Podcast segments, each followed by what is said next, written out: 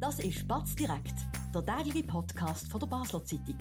Präsentiert von Balwas, Ihrem zuverlässigen und verantwortungsvollen Finanzpartner. Egal was Sie vorhaben. Das ist Batz direkt von dem Montag am 4. Dezember. Mein Name ist Oliver Stechi und hier bei mir im Studio ist die Batz-Mitarbeiterin Tanja Opiasa. Tanja, hallo, herzlich willkommen. Hallo zusammen.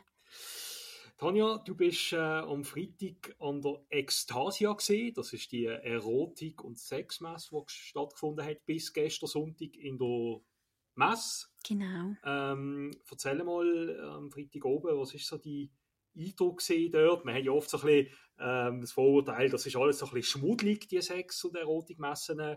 Was ist die Eindruck gewesen?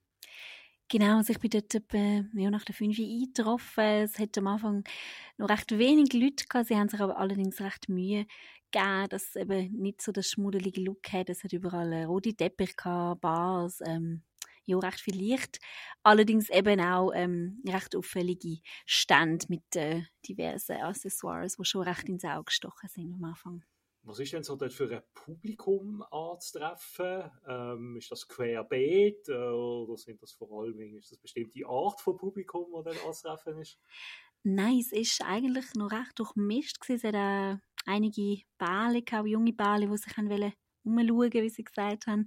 Hat aber auch ähm, ja, diverse allein ähm, stehen, nicht allein stehen, aber auch Männer, die unterwegs sind, so für sich ähm, auch Frauen, ja, Freundinnen, ähm, die sich eine Striptease-Show anschauen so. Genau. ist eigentlich noch lustig, dass das irgendwie nicht noch mehr mit irgendwie Scham behaftet ist. Also, die Leute, oder? Ich meine, wenn du, wenn du, sagen wir, du konsumierst Internetpornografie, dann bist du ja auch quasi, dann hast du ja sehr viel Privacy, oder? Das mhm. ähm, schaut ja niemand zu. Ähm, aber wenn du so an, an eine Messe gehst, irgendwie mit anderen Leuten, man darf ja dort auch filmen und fotografieren, wenn ich das richtig verstanden habe. Genau. Die Shows dort. Also, man ist ja dann doch irgendwie exponiert und in einer Öffentlichkeit, aber ähm, du sagst, das ist alles sehr äh, steril dann noch durch und sind irgendwie... Äh ja, es hat mir, es hat mir so gedacht, das ist natürlich ähm, schon in den, in den Shows, die sind zum Teil dann schon auch, darf man nicht fotografieren, oder ein bisschen privat äh, angesetzt. Ähm, aber es, wenn man mal drin ist, dann glaube ich, wissen alle, wieso, also vielleicht unterschiedliche Gründe, aber dass man alle halt einfach ein größeres Interesse oder eine Offenheit hat. Ähm, und dann wird man da irgendwie nicht, äh, da muss ich glaube nicht gegenseitig äh, komisch anschauen. Also würdest du sagen, genau. so Erotikmessen sind im Mainstream angekommen?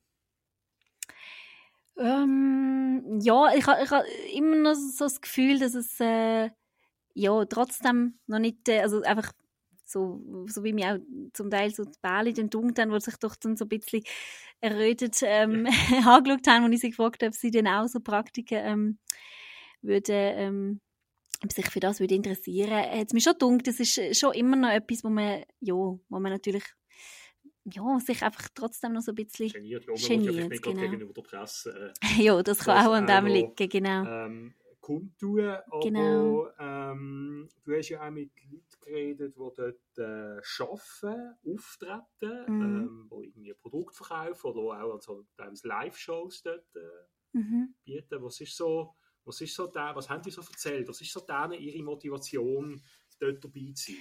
Genau, also spannend war, ich habe ähm, einige sehr junge Frauen getroffen, wo ähm, die meisten während äh, Covid, während der Pandemie ein, andere, ein anderes Nebeneinkommen gesucht haben oder ähm, ja, einfach äh, eine andere Beschäftigung von daheim aus ähm, dann die, die OnlyFans-Accounts aufgemacht haben, sich äh, live haben auch von Filmen und so eine, ja, eine ganze Community irgendwie aufgebaut haben. Bei ihnen ist mir am Anfang eigentlich sehr viel Lockerheit aufgefallen, sehr viel äh, Freude, wie sie das bezeichnet haben.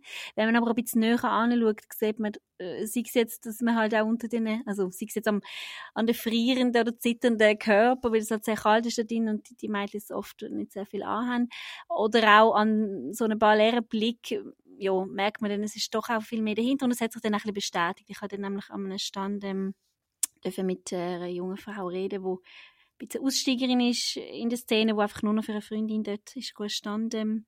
Ähm, Betriebe, wo mir dann einfach auch erzählt hat, dass es halt auch einfach noch eine andere Seite gibt. Ich würde gerne über die andere Seite reden, nach einer kurzen Werbepause. Spannende Themen kann man auch bei uns besprechen. Bist Unternehmerin oder Unternehmer und kommst in eine Situation, wo du eine neutrale Meinung oder Fachwissen brauchen kannst? Wir beraten mit Herz und Köpfli. Melde dich bei der Olivia Grossen von der Co-Partner Revision AG in der Dalbenanlage in Basel. Ja, Tanja, du hast es gesagt, du hast auch mit äh, den Darstellerinnen, jungen Frauen reden, die äh, auch die Schattenseite geschildert mhm. haben ähm, in dieser Branche, in diesem Job. Was, was haben sie denn dir gegenüber erzählt?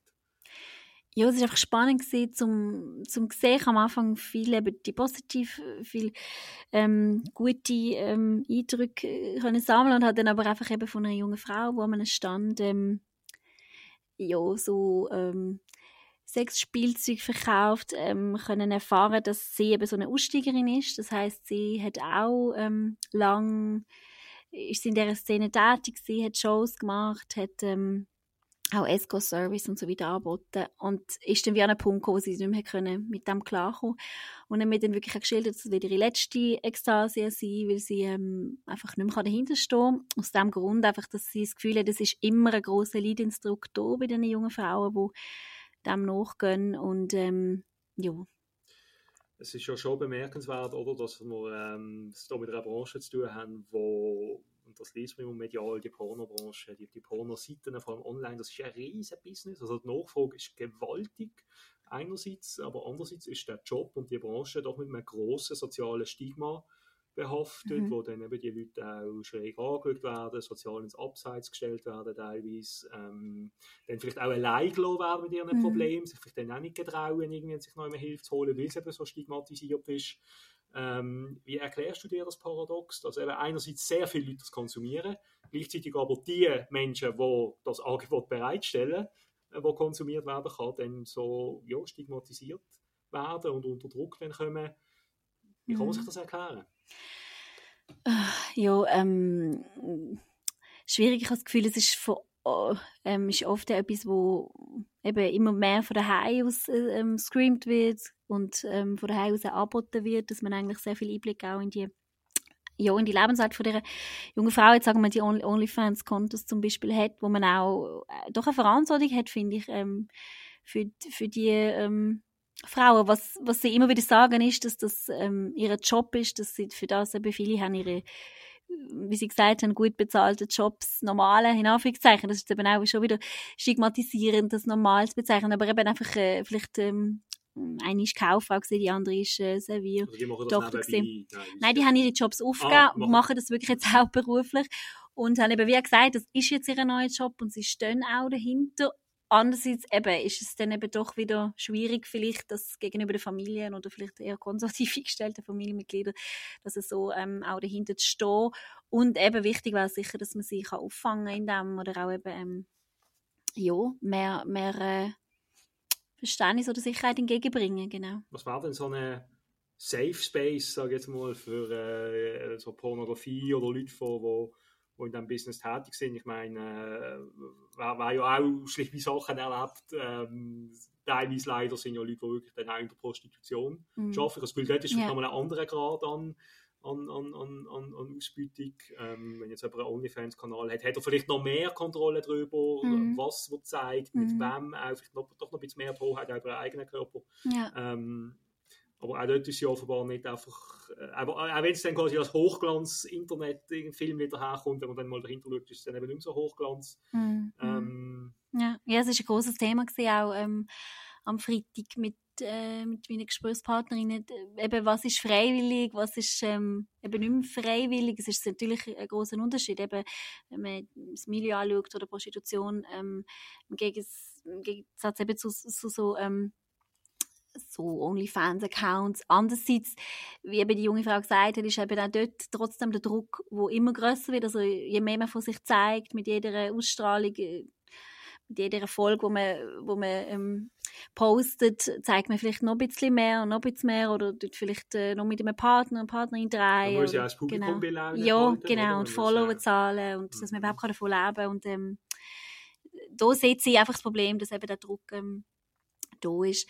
Und ja, so ein, ein Safe Space äh, ist sicher ähm, sch schwierig ähm, zu erreichen. Ich habe das Gefühl, viele haben schon eine recht gute Regulierung. So, die einen haben auch gesagt, dass sie sich nicht wird berühren dass sie ähm, auch aber für sie ist es eine große Überwindung, sie mal so an einer Ekstasia zu sein. Sie ist sonst immer eben, hat sie von daheim aus einfach die Filme ins Netz gestellt und dann plötzlich, dass wirklich Männer zu ihr kommen und sagen, du, ich habe die gesehen und ähm, das ist schon äh, speziell. Eine andere, die schon länger dabei ist, sagt ja, sie dreht aber auch wirklich Porno.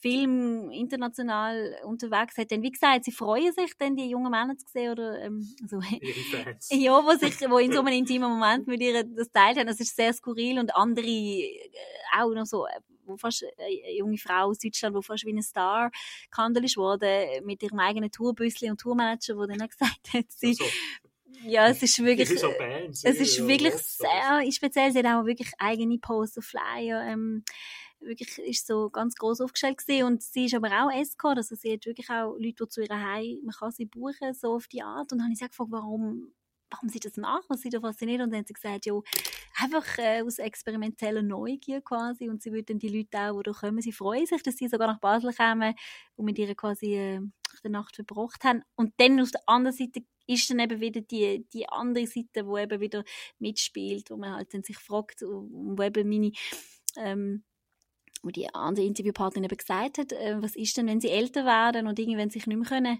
nicht mehr dahinter stehen und denken, wieso habe ich nur so viel von mir preisgegeben. Also das ist eben schon, ja, es ist ein schmaler Grad. Das ist ein schwieriges Thema. Ähm, wir sind hier jetzt schon am Ende angekommen von diesem Podcast. Ich bedanke mich recht herzlich, Tanja, für die, für die Einblicke. Danke auch. Äh, ja, im ungewohnten Thema. Ähm, aber es war sehr spannend, gewesen, sehr eindrücklich. Und ähm, ja, ich denke eben die Ekstasia, soweit ich mich erinnere, gibt es die schon sehr lange.